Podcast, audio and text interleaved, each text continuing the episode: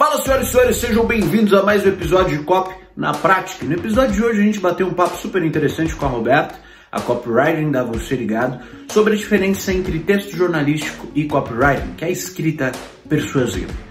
E ao final desse vídeo eu tenho um convite super bacana para fazer para você. Então, assista até o final. Se você já gostou do tema, já clica ali no botão de curtir. Se você tem sugestões sobre temas para a gente bater um papo aqui, já vai nos comentários, já deixa agora lá.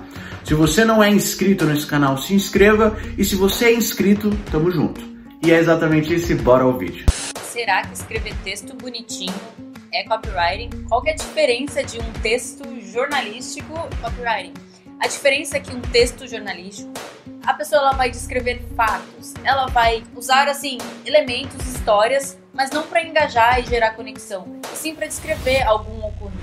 Então, qual a diferença desse texto jornalístico para copy? Copy você vai escrever com o objetivo de tomada de ação. Então você não descreve características, fatos, você aborda transformação. Você explica como o seu produto ou serviço pode ajudar na vida da pessoa. E tudo isso é com o objetivo de gerar a tomada de ação. Então, se não gera a tomada de ação, se você não leva a pessoa do começo ao fim para que ela tome uma ação, e essa tomada de ação é um clique no seu post, uma venda, enfim, qualquer que seja a ação. Se não tiver chamada para ação, não é copywriting. Então, tem gente que acha que, ah, eu sou jornalista, eu posso escrever copy? Até pode desde que você domine as técnicas e estratégias que tornam um texto que antes era descritivo, relatava fatos, argumentava para um texto atrativo que gere desejo de compra, que mostre a solução de um problema e que faz com que a pessoa engaje, gere conexão e queira agir também. Então essa é a maior diferença se você não chama para ação, se você não gera desejo, se você não mostra dores, fracassos, sonhos, medos, mentiras, você não está escrevendo copywriting, você está fazendo um texto a esmo, tá?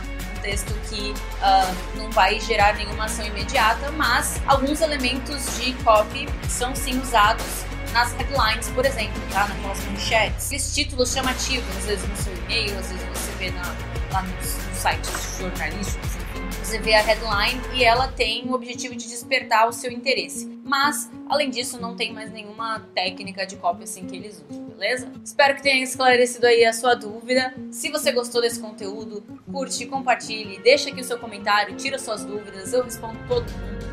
E é com você agora, hein, Tutu? Fala, senhoras e senhores, muito obrigado por assistir até aqui. Se você gostou desse vídeo, vai lá, clica no curtir. Se você tem alguma sugestão, vem aqui nos comentários e conta pra gente o que, que você achou, se você concorda, se você discorda. E eu tenho um convite para fazer para você. A Roberta ela tem um grupo no Telegram em que ela dá dicas diárias sobre copy, coisas que estão acontecendo aqui no momento. E assim, a Roberta ela não falou, ela é meio modesta, mas ela estuda, estuda muito, tanto a copy daqui como a copy de fora nesse momento desse vídeo aqui, da data desse vídeo, ela está em Atlanta. Então assim, ela é chique, ela é chique. Clica, vai estar no link da descrição, clica e entre no grupo da Roberta. Ela não falou, mas eu tô falando aqui porque eu tô lá e eu gosto muito do conteúdo. Suspeito a falar. Entretanto, é isso.